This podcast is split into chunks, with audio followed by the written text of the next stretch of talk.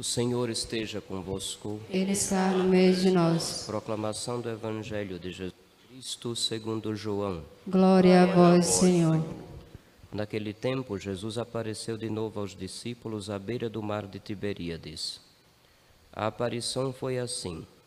Estavam juntos Simão Pedro, Tomé, chamado Dídimo, Natanael de Caná da Galileia, os filhos de Zebedeu e outros dois discípulos de Jesus. Simão Pedro disse a eles: Eu vou pescar. Eles disseram: Também vamos contigo.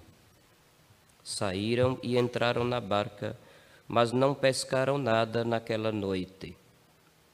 Já tinha amanhecido e Jesus estava de pé na margem, mas os discípulos não sabiam que era Jesus. Então, então Jesus disse: Moços, tendes alguma coisa para comer? Responderam: Não. Jesus disse-lhes: Lançai a rede à direita da barca e achareis. Lançaram, pois, a rede e não conseguiam puxá-la para fora por causa da quantidade de peixes. Então o discípulo a quem Jesus amava disse a Pedro: É o Senhor. Simão Pedro, ouvindo dizer que era o Senhor, vestiu sua roupa, pois estava nu, e atirou-se ao mar. Os outros discípulos vieram com a barca arrastando a rede com os peixes. Na verdade, não estavam longe da terra, mas somente a cerca de cem metros. Logo que pisaram a terra, viram brasas acesas com peixe em cima e pão. Jesus disse-lhes: Trazei alguns dos peixes que apanhastes. Então Simão Pedro subiu ao barco e arrastou a rede para a terra. Estava cheia de cento e cinquenta e três grandes peixes, e apesar de tantos peixes, a rede não se rompeu. Jesus disse-lhes: Vinde comer. Nenhum dos discípulos se atrevia a perguntar quem era ele, pois sabiam que era o Senhor. Jesus aproximou-se, tomou o pão, e distribuiu-o por eles, e fez a mesma coisa com o peixe. Esta foi a terceira vez que Jesus, ressuscitado dos mortos, apareceu aos discípulos. Depois de comerem, Jesus perguntou a Simão Pedro: Simão, filho de João, tu me amas mais do que estes? Pedro respondeu: Sim, Senhor, tu sabes que eu te amo. Jesus disse: Apacenta os meus cordeiros. E disse de novo a Pedro: Simão, filho de João, tu me amas? Pedro disse: Sim, Senhor, tu sabes que eu te amo. Jesus lhe disse: Apacenta as minhas ovelhas. Pela terceira vez perguntou a Pedro: Simão, filho de João, tu me amas? Pedro ficou triste porque Jesus perguntou três vezes se ele o amava. Respondeu: Senhor, tu sabes tudo, tu sabes que eu te amo. Jesus disse-lhe: Apacenta as minhas ovelhas. Em verdade, em verdade te digo: quando eras jovem, tu te cingias e ias para onde querias. Quando fores velho, estenderás as mãos e outro te cingirá e te levará para onde não queres ir. Jesus disse isso, significando com que morte Pedro iria glorificar a Deus. E acrescentou: Segue-me.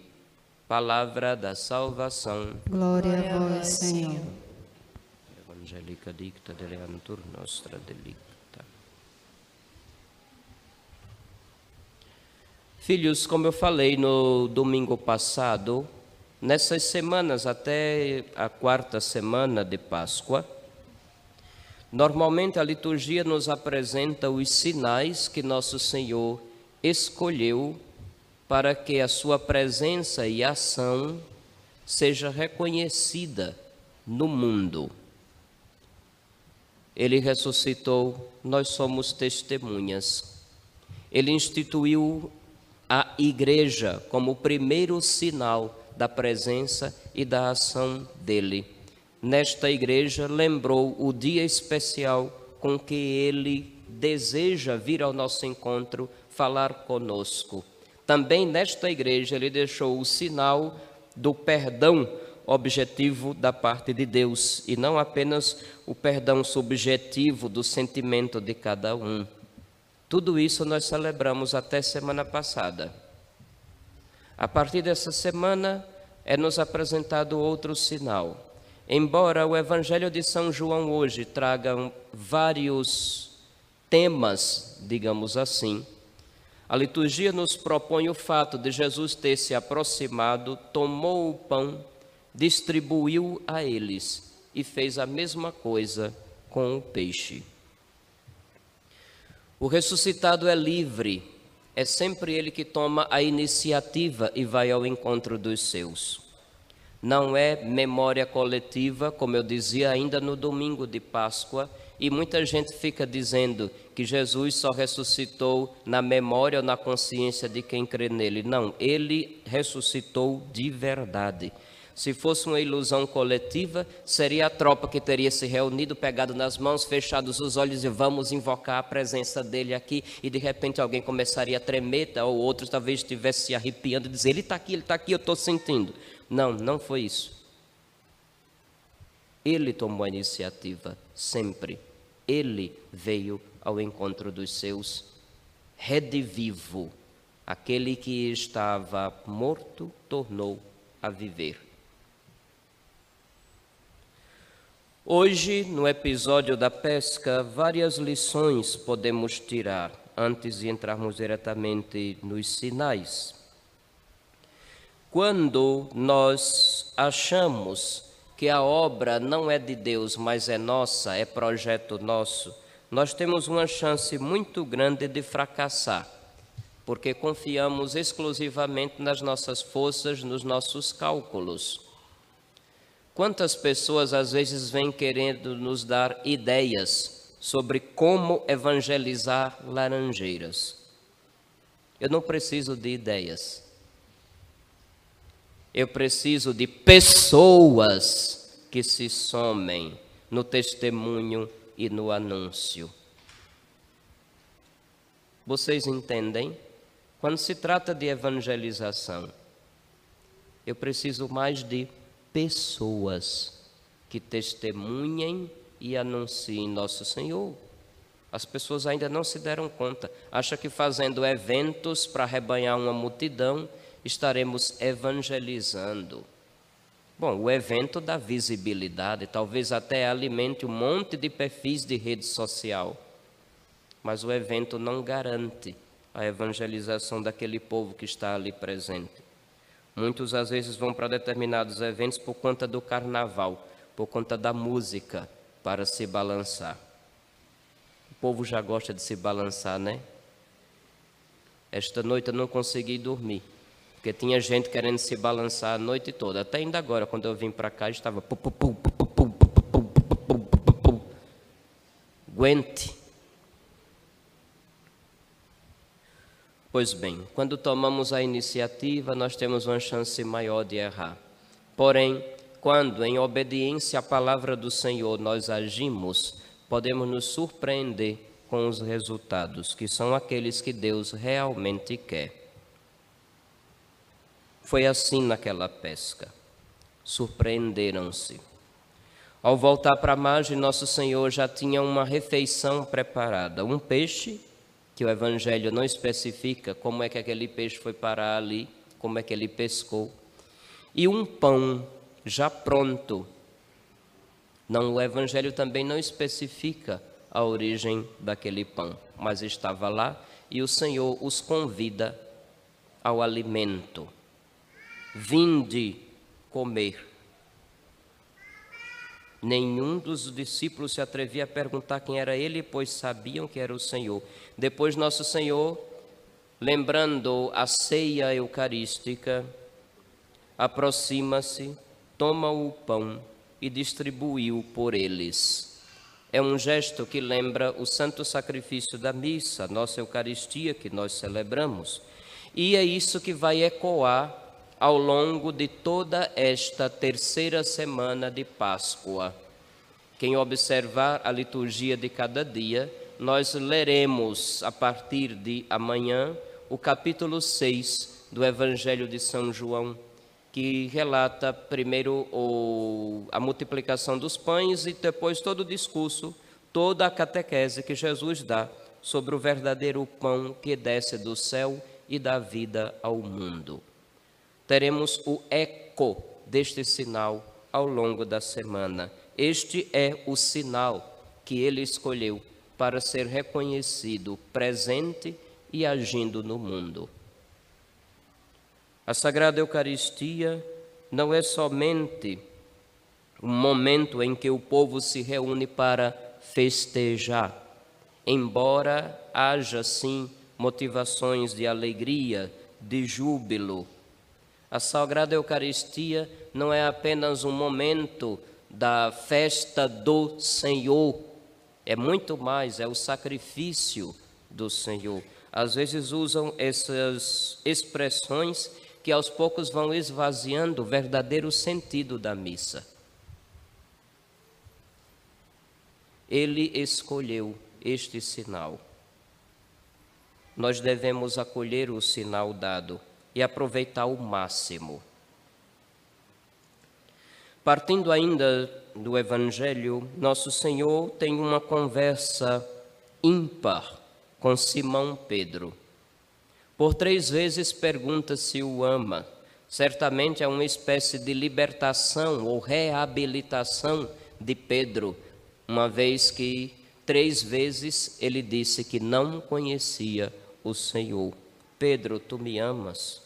Três vezes. Entristeceu-se certamente porque lembrou das três vezes, mas também tem uma coisa curiosa: vocês que não sabem grego, não prestam atenção e não entendem o sentido. A gente que estudou tem um jogo de palavras em língua grega no escrito do Evangelho de São João nessa passagem. Os gregos têm formas diferentes para falar de amor. Aquilo que em português chamamos de amor, os gregos usam basicamente três palavras com significados diferentes. Eros, eros seria a paixão, o atrair-se por outro e gostar do outro apaixonadamente. Daí veio o amor erótico.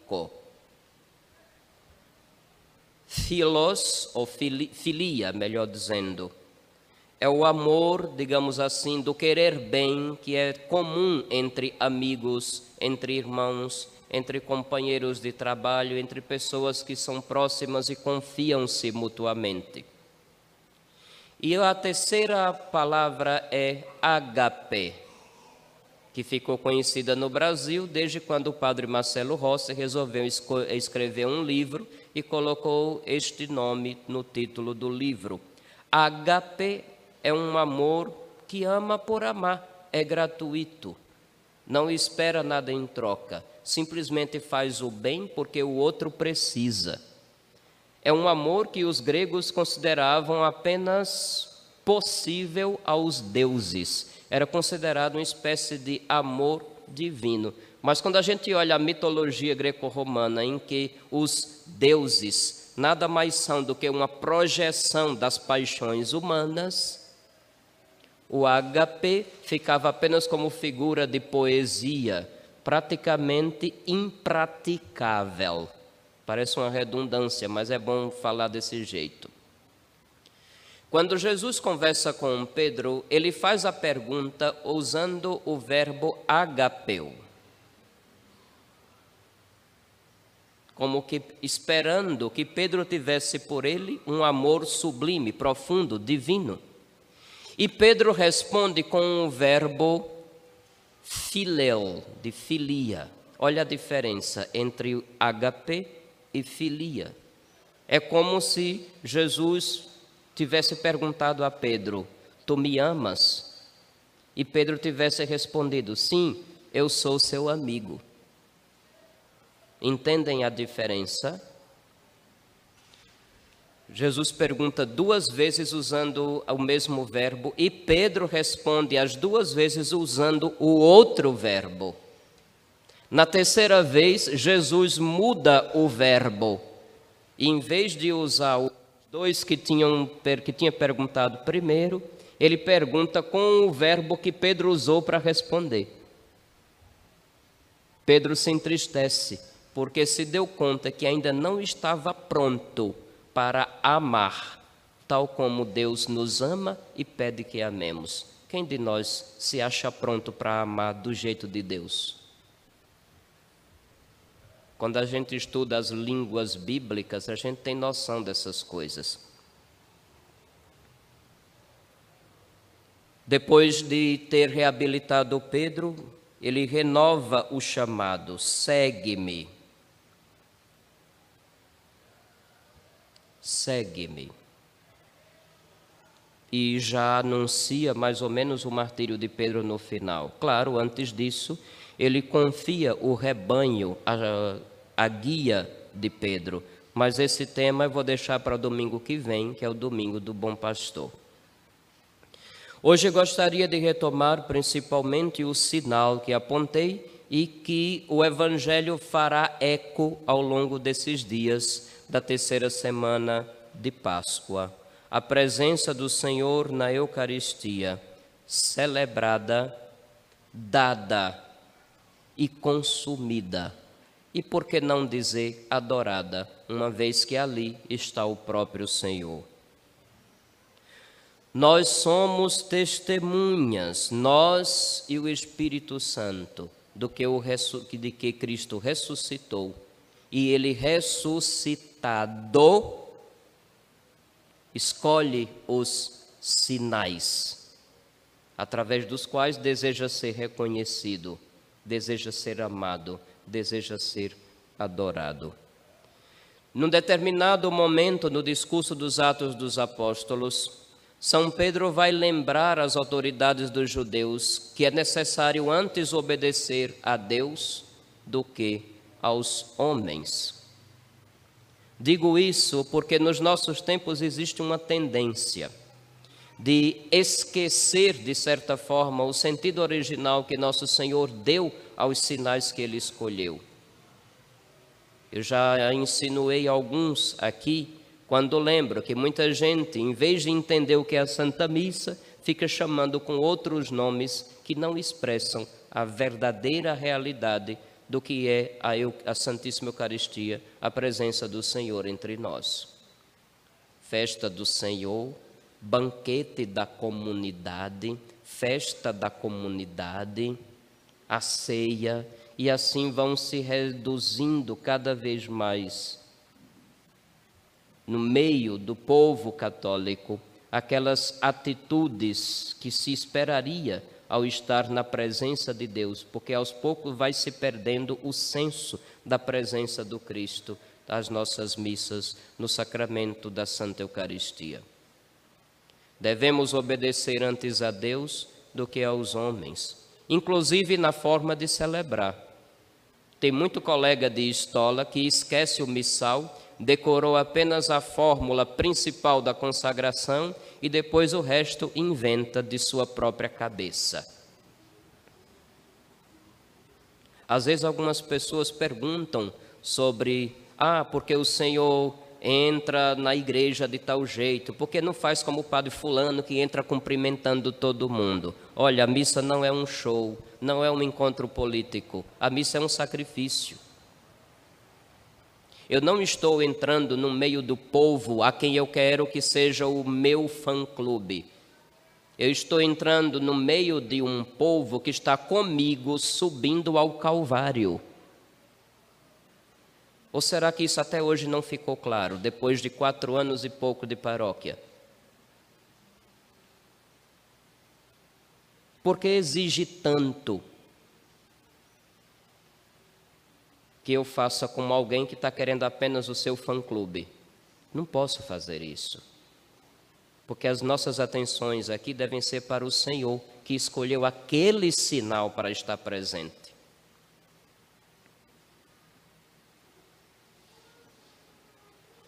Meus filhos, foi Ele que escolheu o sinal, não fui eu. Não foi nenhum padre, nem bispo, nem papa. Foi ele que escolheu. A nós cabe apenas obedecer e transmitir o que foi mandado pelo Senhor.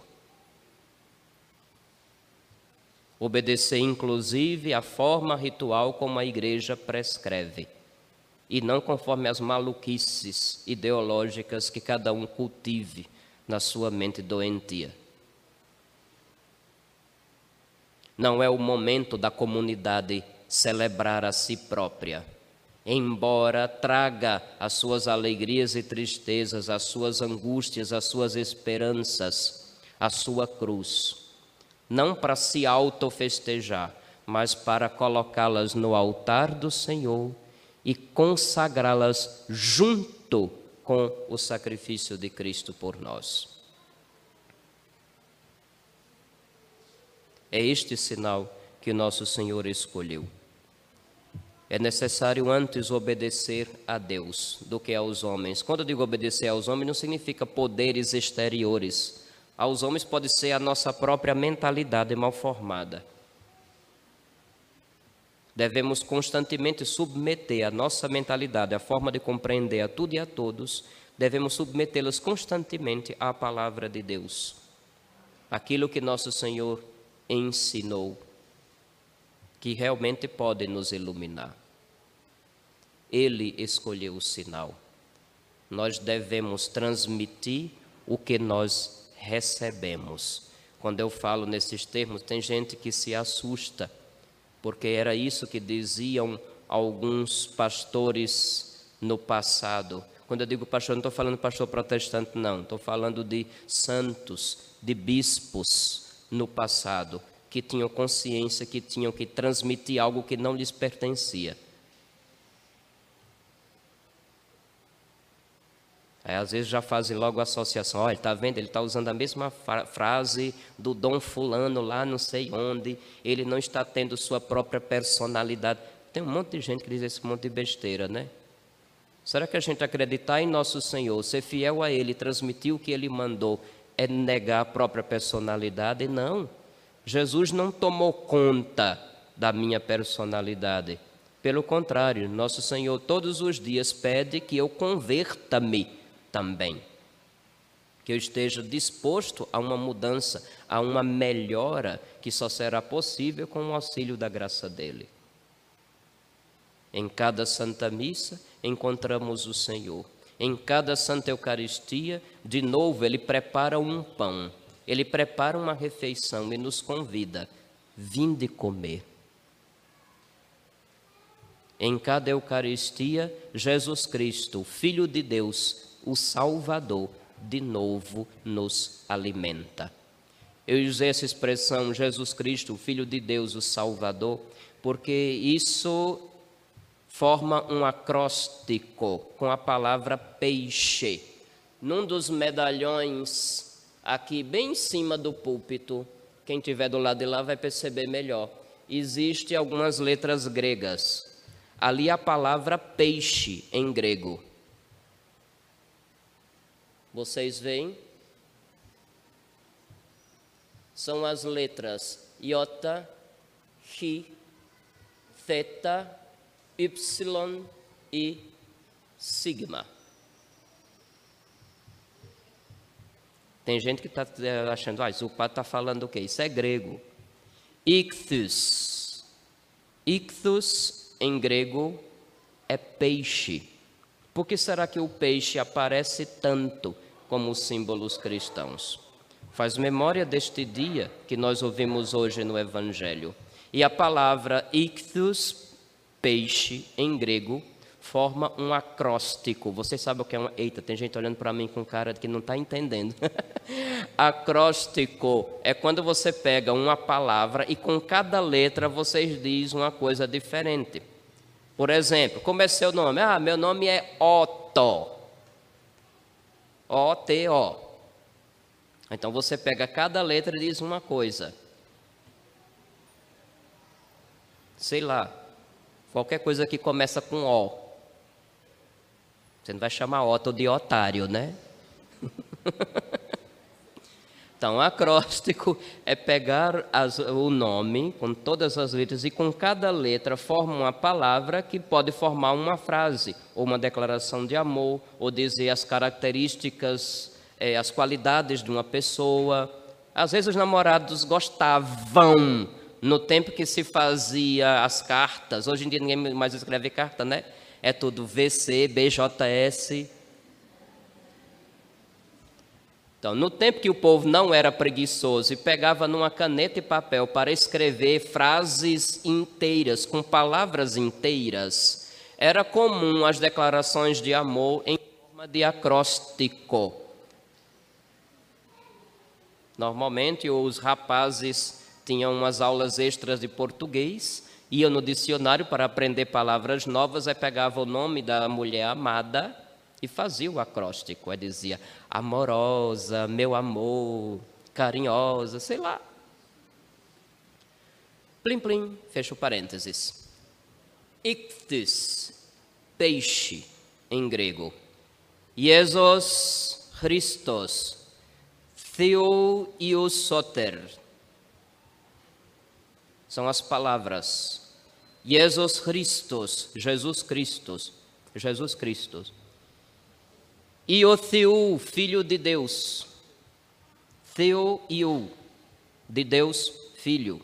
Soter, Salvador. Por isso que eu disse, na Sagrada Eucaristia, o Cristo nos alimenta. Jesus Cristo, o Filho de Deus, o Salvador, nos alimenta e nos convida a tomar parte dessa refeição que o céu tem para nos dar. Não deixe passar as oportunidades maravilhosas que a graça lhe dá, que a providência lhe permite no dia de hoje e em tantos outros daqui por diante que você, por graça de Deus, ainda vai viver. Não deixe passar essas oportunidades de encontro com Jesus Cristo, Filho de Deus, o Salvador, que lhe convida a tomar parte numa refeição onde Ele próprio é o alimento. É este o sinal que Ele escolheu. E nós, em fidelidade à palavra dele, somos chamados a dar para vocês todos, os que creem nele, os que foram salvos por ele. Louvado seja nosso Senhor Jesus Cristo. Para sempre seja louvado.